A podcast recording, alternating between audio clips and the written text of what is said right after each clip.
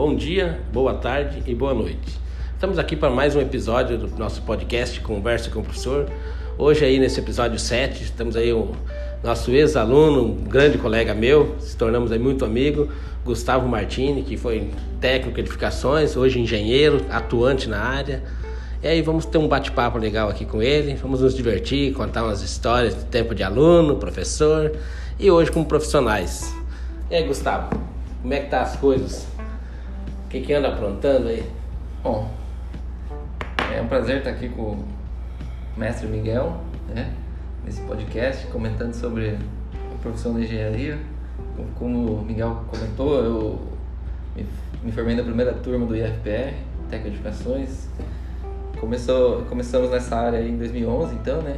Lá com o Miguel, no IFPR. É, eu me formei em 2013, 2014 entrei na engenharia e não parei mais, né? Estamos respirando engenharia 20 horas por dia. Então, assim, antes da gente falar da, da engenharia, e aí, como é que foi a, aquele convívio no IFPR, nas visitas técnicas? Lógico que participei de muita coisa, mas não, nem de tudo, né? Conta pra nós aí como é que foi essa, esse teu convívio no IFPR. Olha, eu acho que o IFPR foi a maior experiência que eu tive, né? Que abriu bastante portas, né?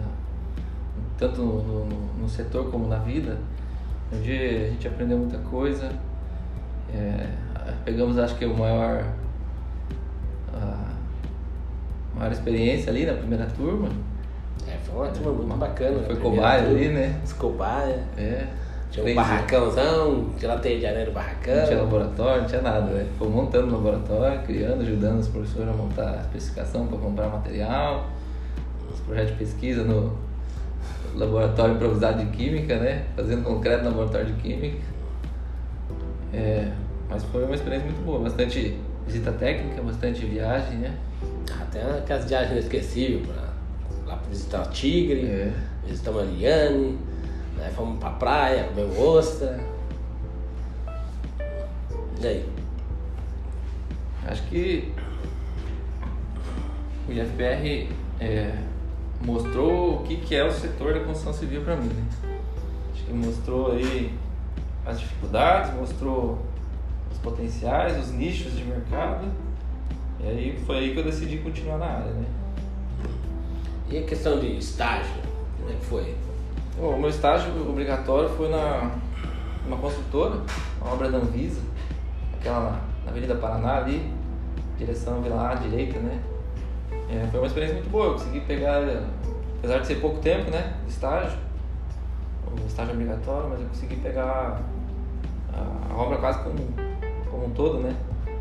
E foi o estágio que me abriu portas. Ali do estágio eu pulei para outra consultora que era do lado, uma obra do lado, e fui contratado como técnico de edificações. Já no. Me formei em dezembro, lá pelo dia 20 de dezembro, no dia 3 de janeiro eu estava contratado como técnico de edificações. E assim, ó, como técnico de edificações, o mercado é bom, dá pra ganhar dinheiro, comprou casa, carro, conseguiu viajar, como é que foi isso? Não dá para ficar milionário, mas eu, eu acho que o mercado pro técnico de edificações é, é muito amplo, né? tem bastante oportunidade. Eu acho que, eu acho que tem mais oportunidade pro técnico do que pro engenheiro. Porque o técnico ele pode atuar na linha de frente, ele pode atuar nos projetos, ele pode atuar no laboratório, ele pode atuar em várias áreas. Então acaba é, conflitando com algumas atribuições do engenheiro. Então eu acho que tem bastante oportunidade, tanto em Foz como no Brasil todo, né? É, uma coisa que eu vejo, assim, sempre lembro, acho que comentava muito nas nossas aulas, a questão do técnico, né? porque o técnico ele desenvolve serviço para o engenheiro, para o arquiteto, né? Já o engenheiro, muito raro desenvolver serviço para outro engenheiro, né? Fica aquele... Então acho que questão de clientela, o técnico tem mais clientes, né? É. Eu, eu comecei a trabalhar no segundo ano do técnico, 2012. Eu comecei a fazer projeto para alguns engenheiros. Então já mostra aí que a oportunidade de trabalhar como desenhista, como técnico, você pode trabalhar na parte de dimensionamento. Então tem, tem bastante setor.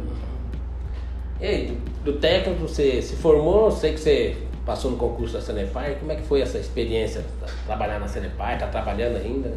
É, eu sou técnico de edificações na, na Companhia de Saneamento do Paraná, na Sanepar. São três anos já na, na, Sanepar. Dentro da Sanepar a gente consegue ver que esse nicho do técnico, é, as atribuições com a engenharia, com, com o engenheiro civil, são, são atreladas, né? Então, ali eu trabalho, muitas funções do engenheiro a gente acaba executando, né? Não só porque tem a formação de engenharia, mas a função do técnico é bem ampla. Dentro da, da companhia de saneamento, a tendência é a gente ter mais educações do que tem hoje, né? Como a terceirização dos serviços operacionais, a, a parte da, do, do, do, recurso humano da, da, companhia, ela vai ser mais voltada para técnicos, né? Que são, serão os fiscais dessas empresas terceirizadas e, e vão manter o corpo técnico, né? É... Então é uma boa oportunidade para os técnicos que estão saindo. Né? É, provavelmente. Dessa também. Provavelmente abra concurso aí nos próximos anos. Porque a tendência é você ter tecnificações para fiscalizar uh, o serviço da ponta lá, o serviço de manutenção de rede, de água, de esgoto. Uh, o técnico de educações atua também no tratamento de esgoto, tratamento de água. Ele pode atuar no, internamente nos projetos, ele pode atuar no cadastro técnico da, da rede, ele pode atuar no planejamento, que é o planejamento orçamentário da, da, companhia, né? Cada cinco anos refaz esse planejamento, então todo ano fica refazendo planejamento, planejamento. Então sempre precisa do, do corpo técnico de engenharia para estar tá trabalhando nessa questão orçamentária nos próximos cinco anos. E aí disso precisa de um, precisa fazer toda a questão orçamentária né, das obras, estimativa de custo, e aí entra técnico faz toda a codificação, toda a orçamentação. É, eu né, sei um pouco do, da tua vida, porque né, foi meu aluno, né, um excelente aluno, por sinal. E a gente tá sempre junto aí, fazendo as consultorias, né, fazendo os churrasquinhos, tomando umas junto. Mas sei que você vem atuando já como engenheiro, né, participa aí algumas experiências suas. Mas a questão, né, sei também que você né, fez aí um curso na Zigurati, um curso de BIM, e né, fez teu, teu TCC, né, engenharia sobre a implantação do BIM na Sanepar. Como é que foi isso? Fala aí um pouco do BIM para os nossos alunos. Eu sempre coloco isso na, nas minhas aulas né, para os alunos, tento trazer o BIM para dentro da, do curso técnico. E os alunos às vezes acredito que eles acham que é até chato falar tanto de BIM, mas para mim o BIM é muito importante. Para você? Olha, hoje a gente já está numa numa época que não dá para voltar para trás, né? Então, a, antes a gente falava que era tendência, né? Agora a gente fala que é realidade. E a tecnologia está aí, a gente, tem que, a gente tem que aprender a usar da melhor forma. É, eu, eu tive uma, uma experiência muito boa lá no, na Fundação PTI, né? Eu, eu atuei quatro anos na, na Fundação PTI como projetista no setor de obras e infraestrutura. Inclusive tem outros colegas técnicos de estão lá, né, trabalhando. É, o colega Carson, né, faz tempo que não lá em casa beber uma cachaça. Ele também é técnico de contratado como projetista, né? Que aí mostra também a, a tendência do técnico de de atuar em várias, como a gente falou antes, né? Em várias frentes. Várias frentes, né? A gente atuava lá como, como projetista e aí, a partir de lá, eu comecei a entrar no mundo do BIM, né? A gente iniciou uma implantação lá, né? Eu ajudei a coordenar essa implantação. E a gente viu que depois que implantou não voltou mais atrás, né? Então a, a tecnologia para todos os setores dentro da engenharia da construção civil ela vai já tá já tá dentro, já tem muito aplicativo, muito software para tudo e a gente precisa integrar tudo isso com metodologia BIM. Né? Porque se não integrar, fica um, um aplicativo, um software para lá, outro para cá e a gente acaba não integrando. Né? Então, que a, a, a ideia do BIM é ter todas as informações concentradas no modelo, né? É, uma coisa que, como gente falou, né? Hoje é uma realidade, né? Eu também vejo isso, tento colocar ali para os alunos, né? Hoje vim, fiz também uma pós-graduação, sei que você fez uma, né? Mas, e na, na engenharia? Né? Tá atuando, né? Como é que é essa, essa transição? O curso técnico te ajudou muito, ajudou um pouco? ou não fez questão nenhuma dentro da, da tua atuação como engenheiro hoje ou da tua formação?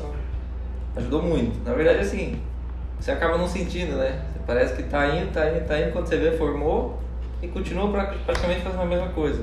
É, claro que a responsabilidade técnica aumenta, você aprende é, questão de dimensionamento, você aprende outras frentes de serviço, né? Você tem um, um conteúdo, uma bagagem maior, né? De conteúdo para você atuar mas é, o técnico acaba te levando 80% do caminho já, né?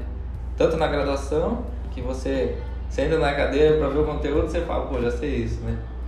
Não, não precisava nem estar tá aqui.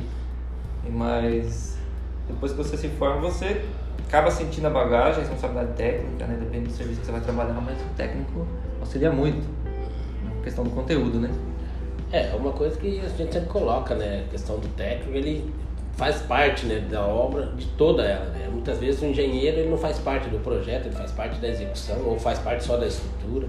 Já o técnico não, ele se envolve né, muitas vezes em tudo. Né?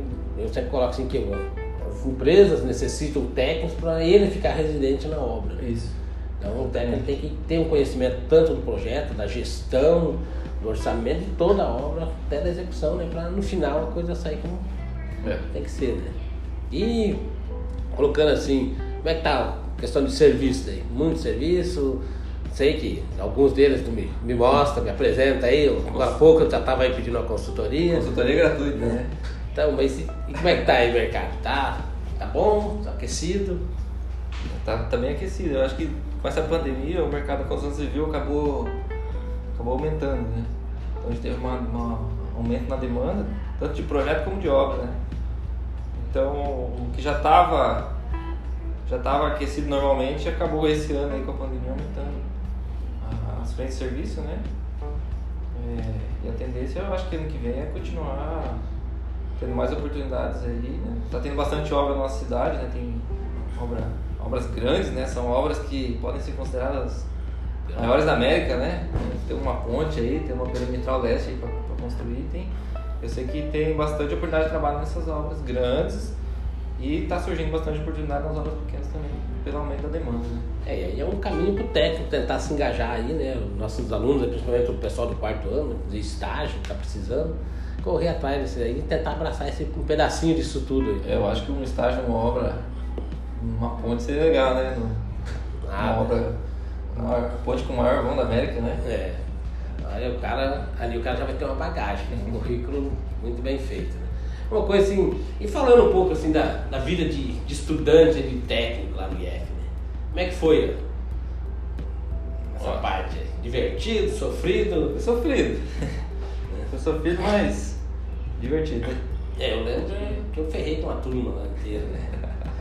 Dava todas as disciplinas, né? Virei um paizão lá. Todo dia pro São Miguel. Tinha gente que não aguentava ver o Miguel na frente, mas o Miguel dava todas as matérias de, de técnico, né? Foi pior, né? Ele, ele pegou um ano inteiro com todas as matérias só dele. No final do ano eu casquei fora da comecei lá. Fui atender minha esposa que estava fazendo a cirurgia.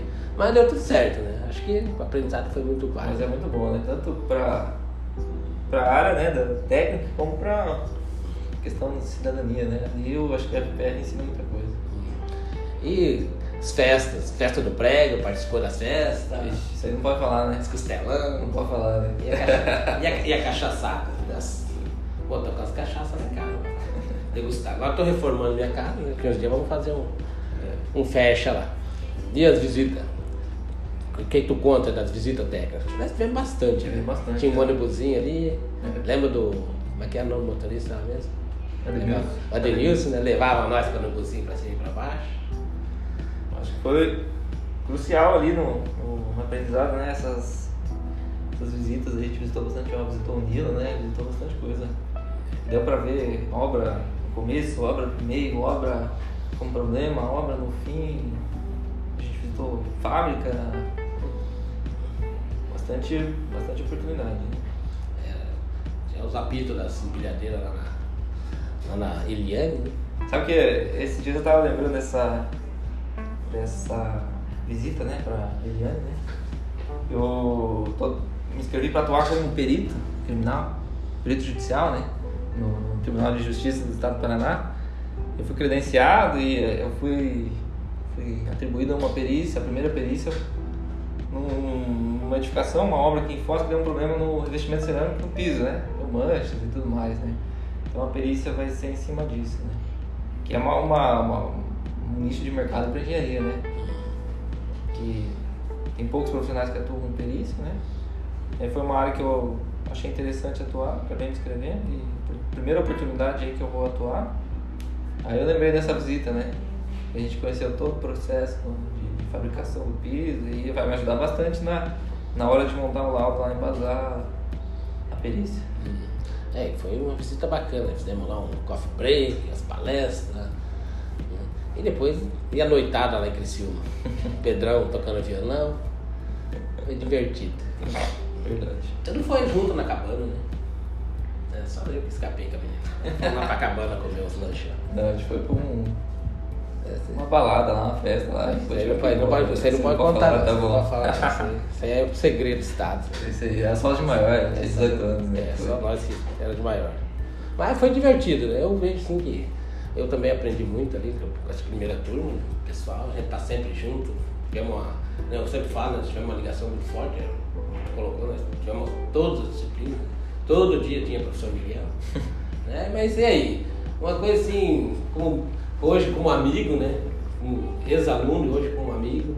Como é que foi o primeiro dia de aula do professor Miguel? Vixe. O pessoal ficou com medo, hein? O pessoal, o Miguel já chegou falando que ia provar todo mundo e não sei o quê. Fechou a conta, né? Botando medo pessoal. Mas é, eu já conheci o Miguel porque ele, eh, ele dava aula em cultura, né? Mas ele começou um projeto lá de, de- de escritório. Esse escritório modelo aí era desde 2011, né? A ideia.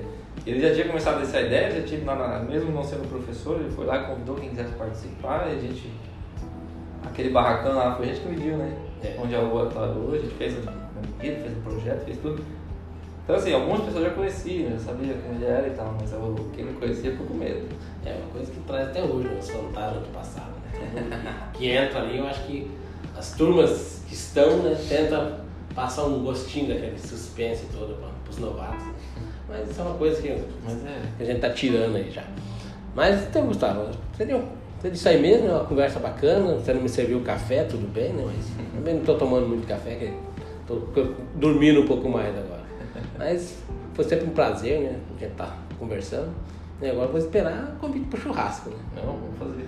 Beleza? Vai acabar a pandemia aí. É, essa pandemia tem atrapalhado muito as nossas festas aí. Fica o convite aí dos técnicos que quiserem, é, tiver alguma dúvida aí na área, alguma coisa, é só procurar a gente aqui no escritório, procurar no WhatsApp aí, chamar É, o Miguel. É, se tiver uma vaga para estágio, também pode oferecer. aí. Tem Vamos arrumar uma. umas vagas de estágio aí. Né, pessoal, tá aí então o Gustavo, nosso ex-aluno, hoje um excelente profissional, atuante na área, né? Ela passou aí por, por vários campos na- do curso técnico, hoje está como calculista estrutural, está aí como gerente BIM também. Então, De tudo, né? Técnico, tem tudo um pouco. é. Acho que o que eu falava em sala de aula, ele está tentando fazer tudo. Né? Espero que não vire cachaceiro. Né? Beleza? Então, um abraço, Gustavo. Valeu. Foi um prazer aí.